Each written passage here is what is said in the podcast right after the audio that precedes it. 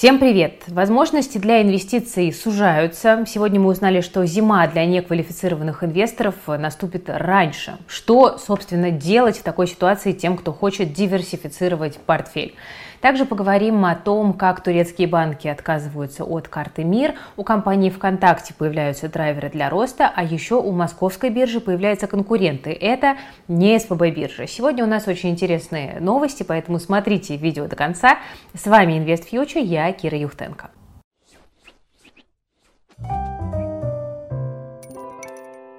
Ну что ж, начнем с темы зимы, преждевременной для неквалифицированных инвесторов. Сегодня один за другим крупные российские брокеры стали сообщать, что уже с 1 октября закроют для неквалифицированных инвесторов возможность покупать иностранные ценные бумаги недружественных стран. То есть фактически закрывают Америку. Да? Goodbye, Америка. Сегодня мы получили такое сообщение от Тинькофф Инвестиции, от Алора, от э, Freedom Finance, от Газпромбанк Инвестиции. Ну а несколькими днями ранее об этом сообщил БКС и еще, по-моему, в августе ITI Capital. И кажется, у нас не остается сомнений, что к 1 октября, в общем-то, все брокеры э, укажут на дверь неквалифицированным инвесторам, которые хотят купить какие-нибудь американские бумажки. Я напомню, что, э, по сути, запрет таких инвестиций для Никвалов входит в планы Банка России, но изначально он планировал сделать это более мягко и плавно, с каждым месяцем сокращая допустимую долю в портфеле и э, к началу 2023 года, к 1 января, сводя ее, соответственно, к нулю. То есть запрет должен был вступить в силу с 1 января. Но брокеры решили не мучиться, и нас с вами, похоже, тоже не мучить, и сразу все это дело перерубить и запретить уже с 1 октября.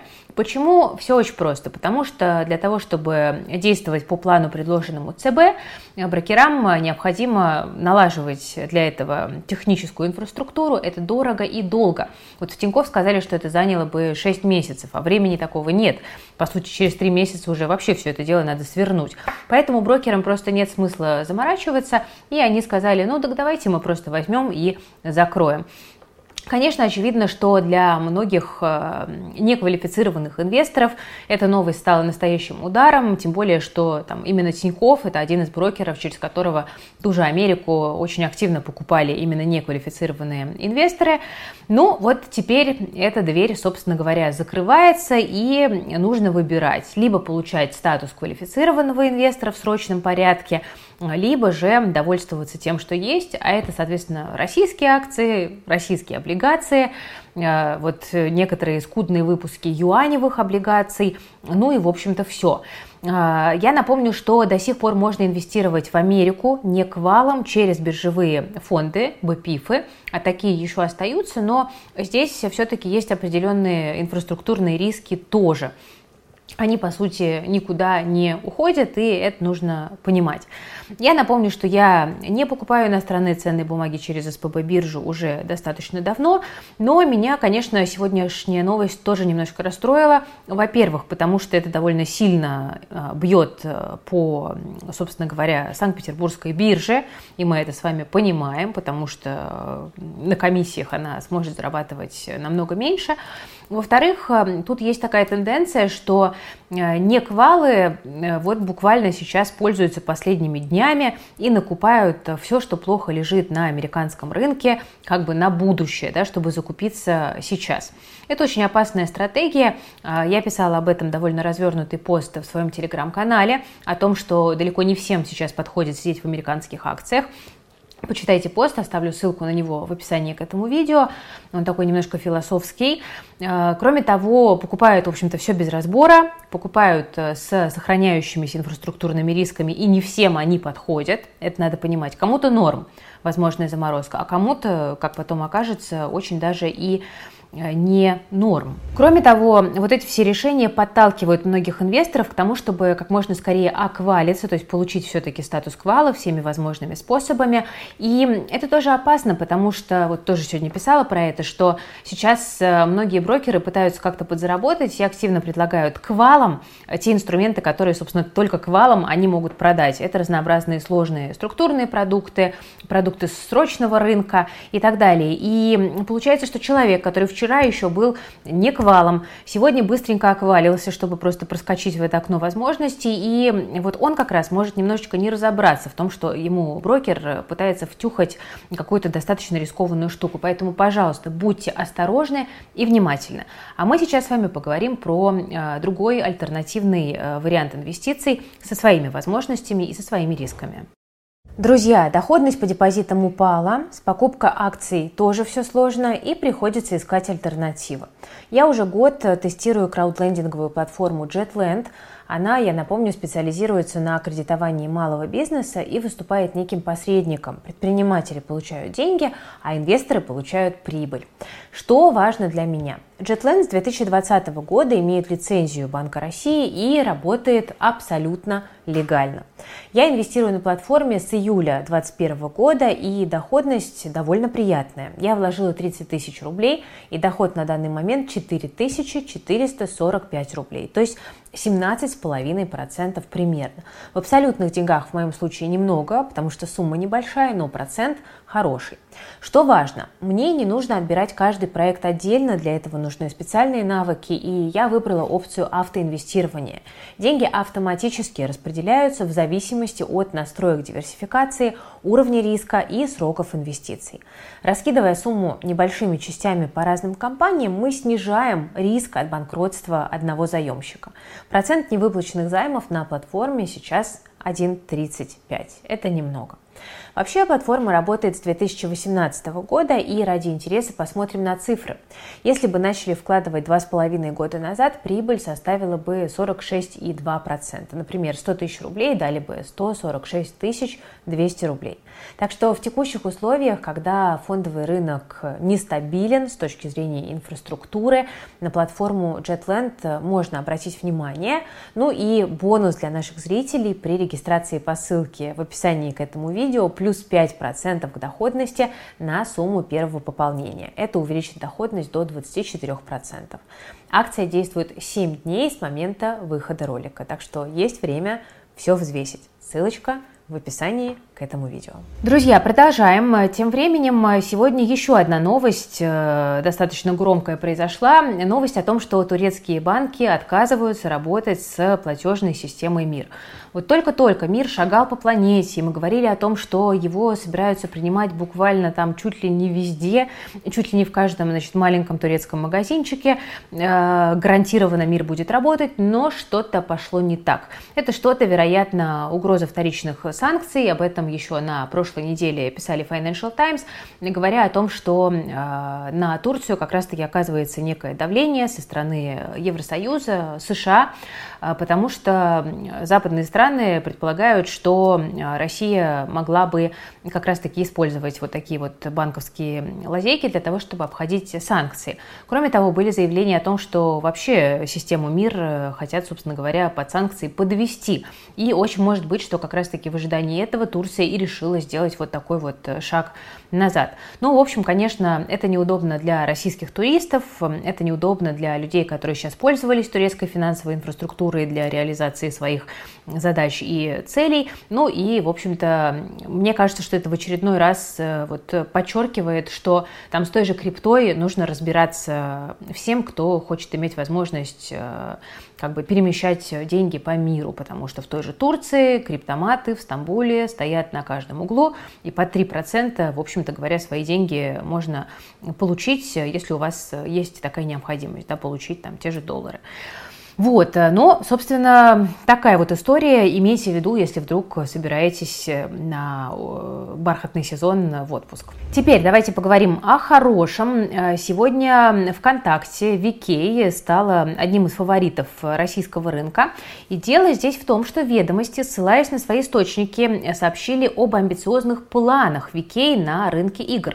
Дело в том, что компания ведет переговоры с рядом геймдев студий об эксклюзивном представлении игр на игровой платформе VK Play. И компания намерена создать аналог зарубежных платформ Steam и Epic Games. Ну, надо понимать, что зарубежные платформы из-за санкций, собственно говоря, больше недоступны для россиян, потому что их просто оплачивать стало достаточно затруднительно.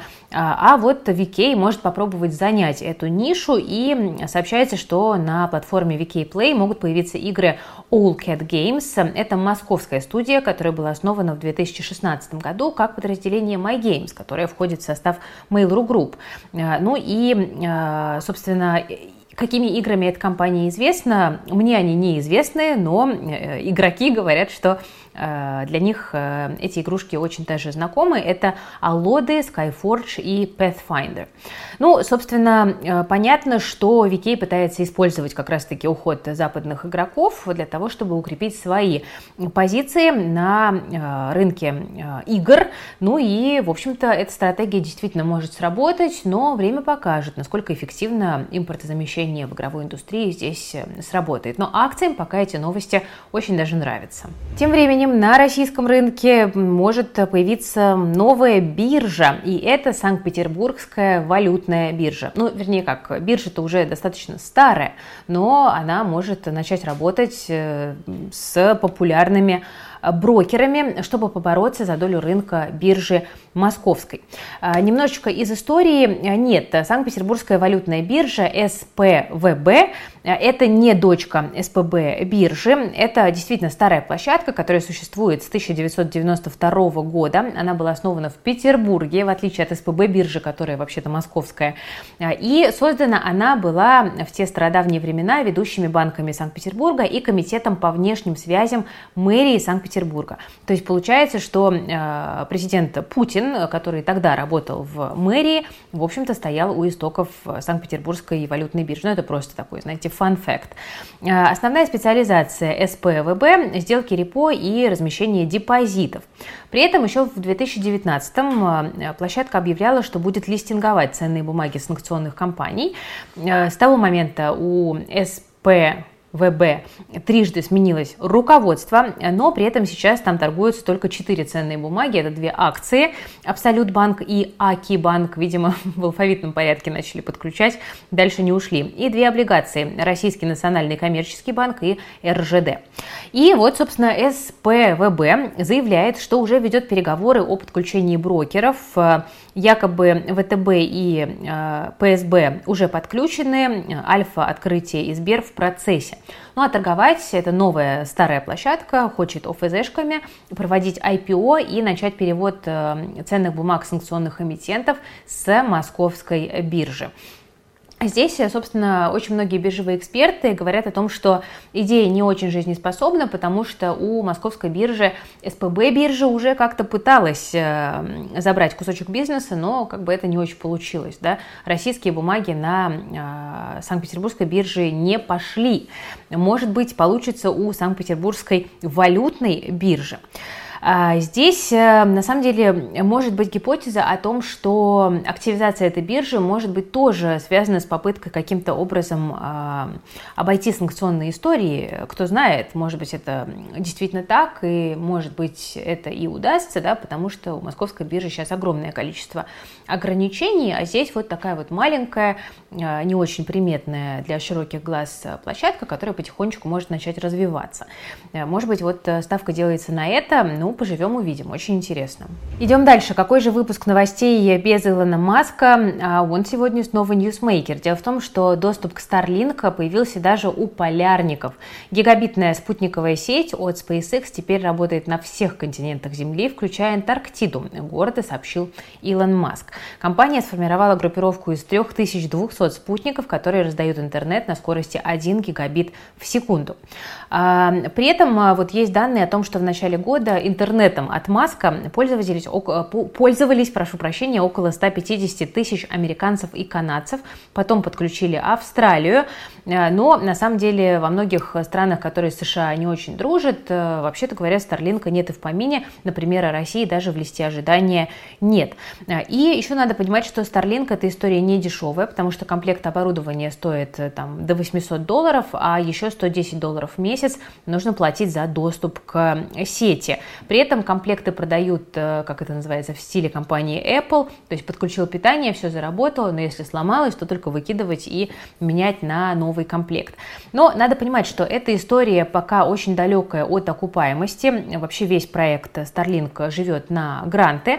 Нужно еще строить, запускать на орбиты там, сотни спутников. И э, по расчетам GetMatch компания будет тратить на развитие сети около 10 миллиардов долларов в год. При нынешних расценках э, подписаться на Starlink должны 8,5 миллионов пользователей, чтобы SpaceX вышел просто в ноль. Но при этом есть и другая проблема. Это ограниченная, по крайней мере пока, пропускная способность сети. Когда все 30 тысяч спутников будут выведены на орбиту, к ним смогут подключиться лишь 30-40 миллионов людей. Ну и, собственно, как-то на легкий доступ к интернету для всего мира ну, как бы рассчитывать не очень-то и приходится. Так что Пока эта история такая немножечко утопическая, но, с другой стороны, Маск, опять же, очень грамотно использует это все для целей пиара. Ну, а там, глядишь, и еще какие-нибудь грантики подтянутся. Ну и напоследок скажу несколько слов о криптовалютах. Во-первых, пока не забыла, проанонсирую вам наш новый криптоподкаст. Он называется довольно оригинально «Когда жарится хэш-браун». Его ведут ребята из команды Invest Future, Женя Попов, он же Евген, и Максим Казаков. Подкаст выходит э, раз в неделю, и ребята там э, разбирают э, достаточно глубоко самые последние, самые важные события из мира криптовалют и пытаются понять, собственно, где же там есть интересные инвестиционные идеи. На подкаст уже можно подписаться на Яндекс Музыки, что я вам очень рекомендую делать. Вы нас очень поддержите, если вот, поставите лайк на Яндекс Музыке и, собственно говоря, станете нашим слушателем. А, кроме того, хотела несколько слов сказать о падении крипты, которая э, сейчас э, происходит, в общем-то говоря, мы видим, что э, только лишь за сутки капитализация крипторынка падала там, на 8%, и только за неделю биткоин и эфир потеряли там, по 15-20%. И это, в общем-то, неудивительно, потому что мы видим, что ФРС продолжает ужесточать ставку, ФРС довольно четко обозначила свою позицию, это негатив для всех рисковых активов, как для фондового рынка, особенно для убыточных компаний, да, которые надувались в последние годы, как пузырик, э, так и для э, криптоактивов. И фактически на крипторынке наступила та самая криптозима. Пока нет дешевых денег, крипте расти особенно не на чем. Но, с другой стороны, могут э, появляться какие-то интересные сигналы, могут появляться локальные драйверы для роста, за которыми тоже можно следить. И как раз вот ребята в подкасте «Пока жарится хэш браун» будут их обязательно обсуждать. Ну а мы продолжаем следить. И я напоминаю, что крипта интересна не только и не столько как способ э, какого-то легкого заработка, э, не только как э, инструмент для инвестирования, но и как инструмент именно для трансграничных переводов. И это, мне кажется, на данный момент такой фактически все-таки базовой как бы, функцией, да, базовым инструментом, который должен владеть каждый человек в мире, который поменялся э, в 2022 году для человека, который живет в России.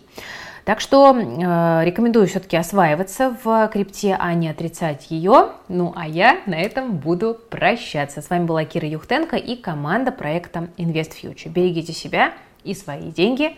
Всем пока! Не забывайте ставить лайк под этим видео, подписываться на канал InvestFuture и нажимать на колокольчик. Все полезные ссылки есть в описании к этому ролику.